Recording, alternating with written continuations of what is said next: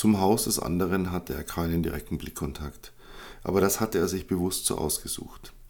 Auch wenn es seiner Meinung nach keinen besseren und gewiefteren Mann gab als ihn, so war auch der andere mit Sicherheit ein Profi. Und das bedeutete, dass der auf alles achten würde, was sich in seiner Umgebung veränderte. Aber er konnte von seinem Stützpunkt aus direkt durch die Gärten einiger anderer Häuser schleichen und so das Haus seines Ersatzmannes ausspähen, ohne überhaupt auf die Straße zu müssen. So verbrachte er die Nächte in absoluter Dunkelheit, mit dem schwachen Trost, den ein paar Konservendosen an getrocknetem Fleisch, die er sich besorgt hatte, liefern konnten. Und am Tag lag er in einem nassen Gebüsch und hielt stundenlang sein Fernglas an die Augen gepresst, um so etwas wie einen Plan oder eine Routine bei seinem Konkurrenten zu erkennen. Achtens. Kira buxierte Antonio ins Badezimmer und als ihre Strickjacke von seinem Arm wickelte und er das Blut sah, wich erneut alle Farbe aus seinem Gesicht und sie setzte ihn kurzerhand auf den geschlossenen Klodeckel. Die Wunde war ein Witz, ein besserer Kratzer, der nur deswegen so stark blutete, weil er ziemlich lang war. Aber Kira nutzte die Chance, ihm endlich einmal völlig ungestört so nah zu sein, dass sie sich alle Zeit ließ. Sie säuberte die Wunde ganz sanft, aber endlos lange, und dabei hielt sie seinen Arm, und ob der Berührung bekam sie selbst immer wieder wohlige Schauer, die auch ihre Knie ganz weich werden ließen. Schließlich, nachdem sie noch ausführlich Desinfektionsmittel aufgetragen hatte, suchte sie einen Verband, und als sie den Baumwollstreifen rund um Runde um seinen Arm wickelte, strich sie jedes Mal auch wie zufällig über seine Haut. Gelegentlich sah sie auf und versank in seinen Blick, um dann wieder mit leicht geröteten Wangen weiter konzentriert auf ihr Werk zu achten. Antonio schämte sich im Grund und Boden, dass er so ein Weichei war, aber scheinbar schien sich Kira nicht daran zu stören.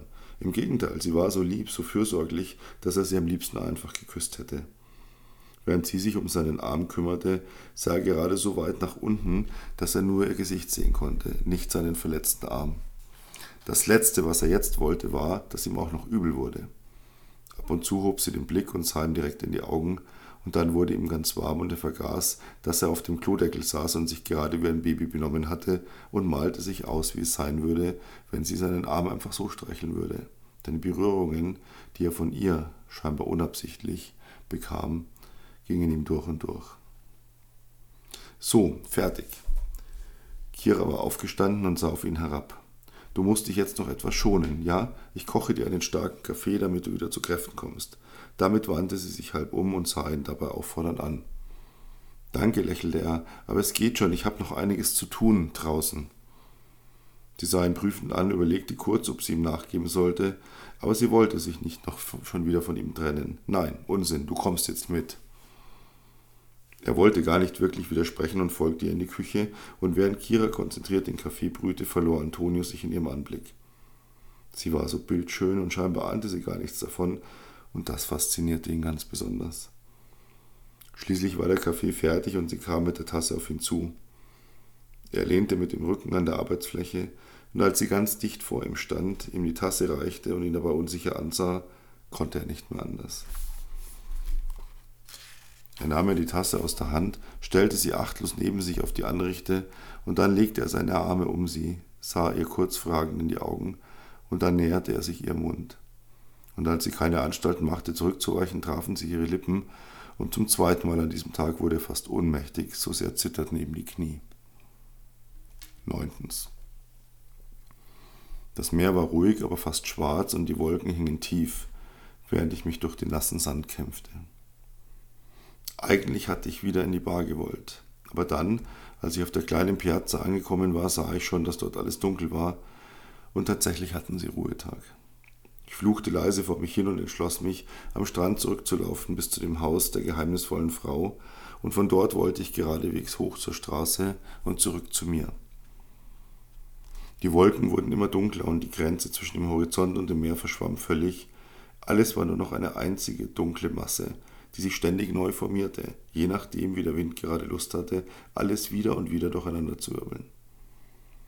Jetzt hat es auch zu nieseln begonnen, und mein Gesicht nahm die feinen Wassertropfen zuerst auf, um sie dann in Strömen in meinen Kragen rinnen zu lassen. Kein Mensch war so bescheuert wie ich und war bei diesem Wetter draußen. Wohin ich auch sah, alles war leer und verlassen, und irgendwie kam so ein verlorenes Gefühl in mir auf, eine Endzeitstimmung. Und als ich gerade darüber philosophierte, wie gern ich jetzt einen wärmenden Drink hätte und ob ich vielleicht tatsächlich der einzig verbliebene Mensch hier sei, sah ich, dass es doch noch andere gab, die dem Wetter so wie ich zu trotzen versuchten. Ein Maler hatte seine Staffelei am Ufer aufgebaut und blickte scheinbar stoisch und in Gedanken versunken in die graue Masse aus Himmel, Wolken und Gischt. Zumindest interpretierte ich das so. Denn von hinten sah man nur die dicke Jacke und er, oder den beiden nachzuurteilen eher eine sie, hatte die Kapuze auf und das ließ sie fast wie einen Mönch in einer Kutte aussehen. Zuerst wollte ich einen Bogen um die Person machen, sie nicht in ihrer Konzentration stören. Aber dann dachte ich, bei diesem Wetter kann man eh nicht mehr malen, und so lief ich einfach weiter und schließlich stand ich auf Armlänge entfernt einfach da und überlegte, ob ich etwas sagen sollte. Denn noch immer starrte sie auf den Himmel und schien ganz weit weg. Schließlich räusperte ich mich, und als immer noch keine Reaktion erfolgte, sagte ich, ich bin also doch nicht der einzige Bekloppte, der bei diesem Wetter am Strand ist. Sie stand immer noch unbeweglich da, und als ich mir fast sicher war, dass sie mich gar nicht gehört hatte und gerade den Rückzug antreten wollte, sprach sie doch. Sieht das nicht wunderschön aus, wie das Wasser die Farben neu gemischt hat? Sie hatte recht, auf der Leinwand war nicht mehr zu erkennen, was sie eigentlich gemalt hatte. Das Wasser hatte die Farben teilweise aufgelöst und sie dann neu angeordnet. Und als es nach unten gelaufen war, und ja, das stimmte, es sah wirklich wunderschön aus. Und zudem gefiel mir diese Sichtweise außerordentlich gut. Und als ich ihr endlich antworten wollte, drehte sie sich schließlich um und mir stockte der Atem. Denn es war sie, die Frau aus dem Landhaus, die ich seit Tagen beobachtete. Sie sah mich ganz offen an und schob dabei ihre Kapuze nach hinten und ihre blonden Locken fielen ihr ins Gesicht. Und diesmal gab es keinen Ausweg mehr.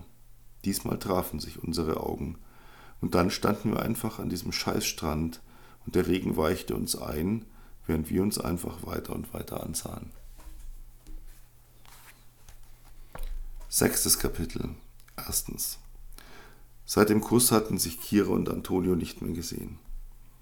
Er war wieder in den Garten verschwunden, um seine Arbeiten zu erledigen, und Kira hatte ein paar Besorgungen gemacht und sich dann um das Haus gekümmert. Immer wieder musste sie an den Moment denken, und jedes Mal färbten sie ihre Wangen rot und ihr wurde ganz heiß, und ihr Herz klopfte. Ihm endlich so nahe zu sein, war unbeschreiblich gewesen.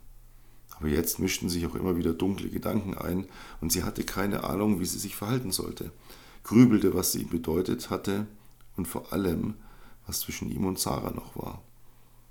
Und dann wurde aus dem Hochgefühl jedes Mal ein Ziehen im Magen, so dass ihr ganz übel wurde und sie alles nur noch in Zeitlupe erledigen konnte. Zweitens. Ich stand wieder auf meiner Terrasse, rauchte und hatte mir eine besonders ordentliche Portion Whisky eingeschenkt, während ich über die Begegnung am Strand nachdachte. Eigentlich wollte ich es nicht, aber das Fernrohr zog mich einfach magisch an und so sehr ich mich auch dafür verachtete, dass ich ihr schon wieder damit nachspionierte, so wenig konnte ich mich zurückhalten, es nicht zu tun. Nur um zu sehen, ob sie gut zurückgekommen ist, log ich mich selbst an, und dann blickte ich hindurch und ließ meinen Blick wie gewohnt zuerst durch den Garten wandern. Aber irgendetwas war anders. Ich konnte das Haus am Strand nicht mehr sehen, wo ich die letzten Stunden verbracht hatte. Es ließ sich nicht mehr so weit nach rechts bewegen. Es stoppte nun genau in der Hecke, am vermeintlichen Ende des Grundstücks. Probeweise drehte ich das Rohr nach links, ganz bis zum Anschlag, und hier hatte sich der Blick auch völlig gewandelt. Ich konnte nun weit genug schwenken, um das Einfallstor zu sehen. Es war ein gewaltiges Tor, aufwendig mit vielen Verzierungen geschmiedet. Zum ersten Mal sah ich auch, dass links vom Haus noch Garagen und Anbauten waren. Ich war verwirrt. Immer wieder drehte ich das Fernrohr hin und her, vielleicht hatte sich etwas verklemmt. Aber das erklärte ja nicht, warum ich dann in die andere Richtung nun mehr zu sehen bekam als bisher. Wahrscheinlich hatte ich das ganze Gestell irgendwie verschoben. Das musste es sein. Ich sah mir das massive Dreibein näher an, auf dem der gesamte Mechanismus ruhte. Ich konnte nicht wirklich etwas erkennen, und so hob ich das gesamte Gestell etwas an, was ob des Gewichts fast unmöglich war. Aber so viel konnte ich auf die Schnelle feststellen. Dort, wo die Füße auf der Terrasse aufsaßen, war der Steinboden viel heller und sauberer. Hier war also nichts verrutscht.